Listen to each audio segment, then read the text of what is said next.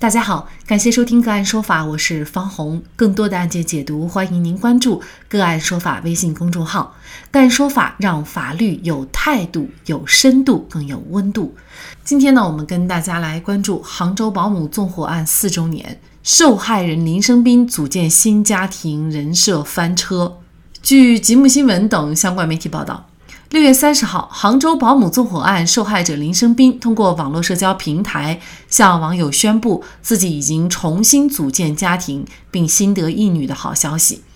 二零一七年六月二十二号，杭州蓝色钱江高档小区一住户家中发生大火，女主人朱小珍及其三个孩子不幸殒命。经公安机关调查，认定是人为放火刑事案件。该户保姆莫焕晶经法院审判。被依法执行死刑。作为六二二杭州保姆纵火案受害人，林生斌遭遇了巨大的不幸，并获得了社会的极大关注。二零一九年九月二十七号，林生斌以童真一生创始人的身份再次回到公众面前，并表示，童真一生对他来说不再只是一个品牌、一件衣服，而是他的孩子和全部念想。十月十六号，林生斌先生所开的童装网店正式上线。网店名字叫“童真一生”，该网店还设有公益专区，称每成交一笔会以购买者名义捐赠百分之十作为公益计划的善款。作为深情人设的代表性作品，杭州市富阳区武安山极乐寺的一口水井也引起了广泛关注。林生斌声称此举是为了行善。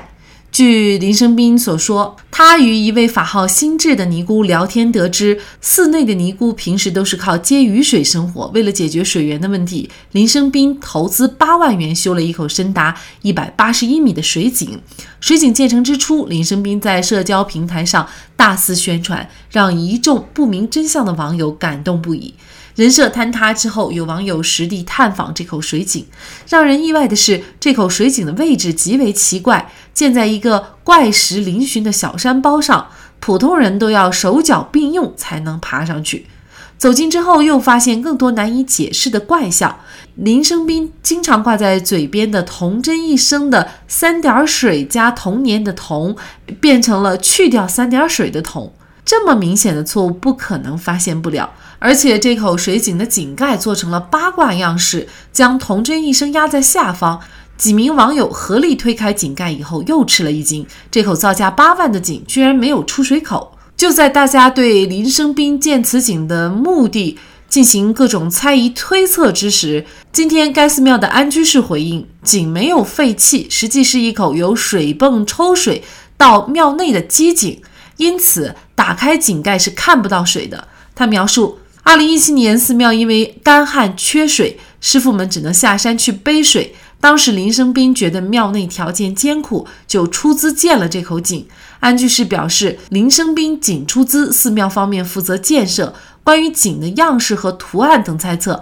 安居士呼吁网友理性看待。林生斌再婚生女的消息在经过发酵之后，这位新妻子的消息也逐渐被网友扒出，据说是林生斌的直播助理小乐。之前有网友还爆出林生斌在二零一八年年初约会的照片，照片中林生斌和女友手牵手并肩一同约会。在看了林生斌新妻子的照片以后，网友们基本可以确定，这和当初一同约会的女子十有八九是同一人了。按照网友爆料所说，这个淘宝模特名叫小乐，两个人已经在一起多年了。甚至小乐在朱小珍去世的第二年就被调到了林生斌的公司做高管，前一年是做远程指挥。甚至还有网友爆出林生斌官宣的孩子只是他们的二胎。有网友称，二零一八年林生斌就带着小乐去自己的公司买房，当时小乐的肚子已经很大，明显是怀孕的状态。而如果网友的爆料属实，那么林生斌就不仅仅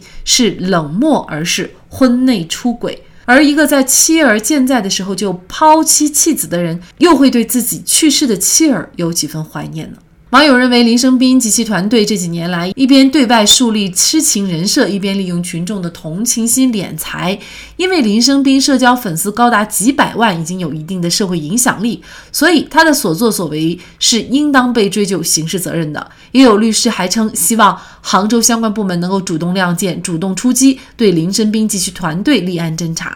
除了律师，还有其他人也陆续出来爆料。像记者一个有理想的记者就在社交平台公开爆料说，林生斌在妻子打求生电话当晚，故意将手机关机。前一天跟现任妻子打电话，并没有给妻子朱小珍打任何电话。这位记者还声称自己有实锤，如果林生斌再撒谎骗网友，他就会放实锤。甚至有媒体称，保姆莫焕晶辩护律师党林山说，如果发现林生斌和纵火案有关，这起纵火案就需要重新立案调查。近日，朱小珍的哥哥也发文称，不想让朱小珍的父母和林生斌对簿公堂，也让大家引起猜疑，是否在赔偿款方面，林生斌没有给到足够的份额？如果林生斌真的是婚内出轨，那么他有权利得到巨额的赔偿款吗？很多网友质疑当年的案子疑点重重，那么什么情况下公安机关才会重新对已经定性的案子进行重新调查？就这相关的法律问题，今天呢，我们就邀请。云南省律师协会刑事专业委员会副主任、云南大韬律师事务所主任王绍涛律师和我们一起来聊一下。王律师您好，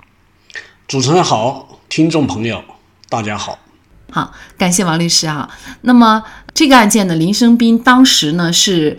索赔一亿多的一个赔偿款啊，当然了，具体是赔多少，因为是签了保密协议的，所以我们也不得而知哈。但是呢，应该是一笔巨额的赔偿款。那这个赔偿款除了林生斌以外，比如说他的岳父岳母啊，是不是应该有份？应该占多少的比例呢？这个问题啊，实际上呃，要算出他们的具体份额或者应该赔到多少，其实是一个非常复杂的。一个过程，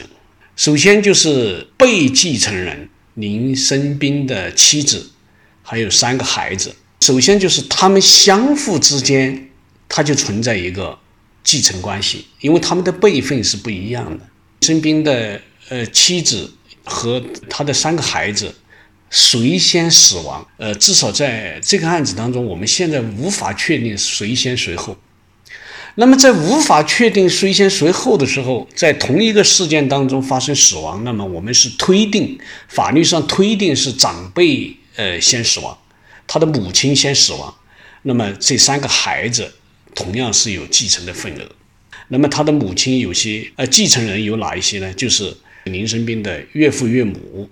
他的配偶，也就是林生斌本人，还有就是他们三个孩子共同的孩子，三个孩子都有。继承的份额，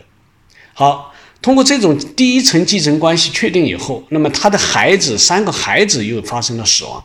那么他们三个孩子的继承人又是哪一些呢？呃，目前来看就只有林生斌，可以明确的讲，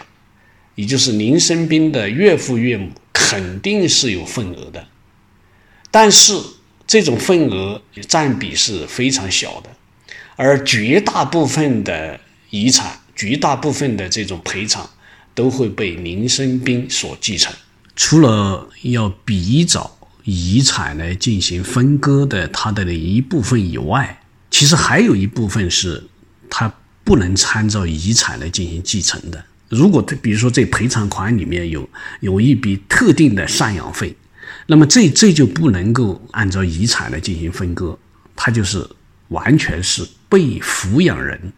也就是他的岳父岳母应该得到的份额，不应该参照遗产来进行继承。林生斌呢？如果假设真的像网友所爆料的，就是推测他是婚内出轨的话，那么他在这种情况又有没有权利来得到这笔赔偿款呢？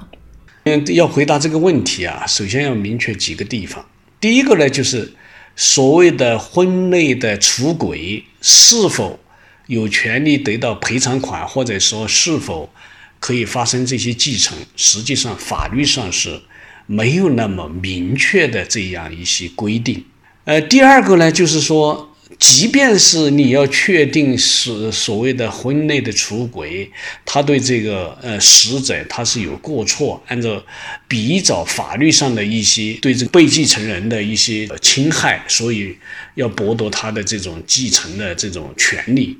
那么实际上，他也是需要法院的来进行确认，但是因为这个被继承人他已经死亡了，法院不可能去启动这么一个案件，所以最终的呃现实当中是不影响他这笔赔偿款的获得的。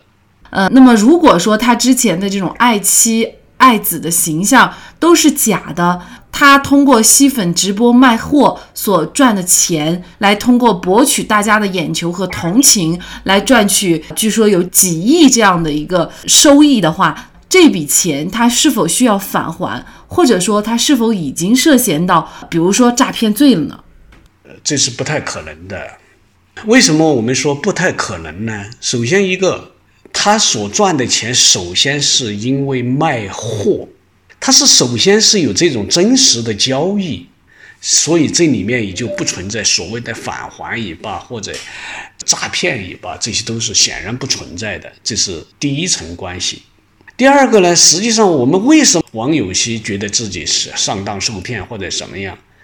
呃，根本原因在哪儿？实际上我们是在于我们的同情太廉价。然后在廉价的在出卖自己的这种同情，导致了所谓，呃，通过洗粉赚了大量的钱。那么这里面是个什么东西呢？其实它更多的是一种道德层面上的问题。所以你很难用法律的东西说要求返还，甚至于说，呃，什么涉嫌诈骗，你很难到到这个层面上去，因为它本身就是一个，呃，博取同情。呃，只是道德层面的问题，所以，呃，就不存在主持人谈到的所谓的返还或者涉嫌道德、涉嫌诈骗的问题。最近呢，也有这个保姆的辩护律师，也就是党灵山律师呢，他发表了一定的言论。那这个言论到底是不是他本人所发表的，我们现在还不得而知哈。呃，但假设呢是他说的，就是他认为呢公安应该立案，因为呢林生斌已经是扰乱了社会秩序了啊，应该以这个寻衅滋事来定罪。那么您怎么看这个问题呢？这个这个这种言论是应该要非常慎重的。从目前层面上，我看到的这些情况，可能会引起某些人的不实，引起一些所谓的这些粉丝的反感。但是它更多层面的，我刚才已经讲了，它是一种道德层面的东西。那么，无论是所谓的扰乱社会秩序罪，或者是寻衅滋事罪，这些都是有具体明确的客观方面的行为。要造成一定的社会的后果，要达到刑事立案的标准，那么才可能会启动这个刑事司法的这种程序。呃，还没有到达这种要需要通过刑事的手段来调整这么一个程度。而且我们也要非常慎重，不是我们所有的社会关系，一旦大家觉得不实，好像情感上受到了欺骗，我们都都一定要通过这种形式的手段来来进行惩罚。事实上，我们现在他的所谓这些东西被被集市出来，或者说有些东西人设的坍塌，它本身对林生斌或者对当事人本人，其实它也是一种惩罚，呃，社会的一种否定的评价。他不一定，或者说我们而且要非常慎重，动用刑事司法来处理一些道德层面的，或者处理所有的这些社会关系，这是一种过于注重通过这种刑事手段来调整社会关系，这是需要我们非常值得警惕的。那现在呢？林生斌遭遇的不仅仅是人设的坍塌哈，更重要的是呢，还有一些网友呢，甚至是质疑了当年案子的真相，就是他们认为疑点重重，甚至呢推测当年的这个案子并不仅仅是保姆莫焕晶所为。在什么情况下，公安机关才可能重新对已经定性的案子进行一个重新调查？要启动刑事司法本身就是一个非常慎重的问题，何况是一个已经定性的案件，如果要进行重新的调查，除非是有非常明确的、明显的这些线索，足以推翻原来的案件，或者足以改变原来的案件的一些基本事实，在这种情况下，才有可能会启动一个重新调查。如果仅仅是一些怀疑，猜测，感觉哪一些情节上不符合逻辑，仅仅是这这些东西是不可能启动一个已经定性的案件的一个重新调查的。作为司法机关，他一定是要保持高度的这种冷静、淡定，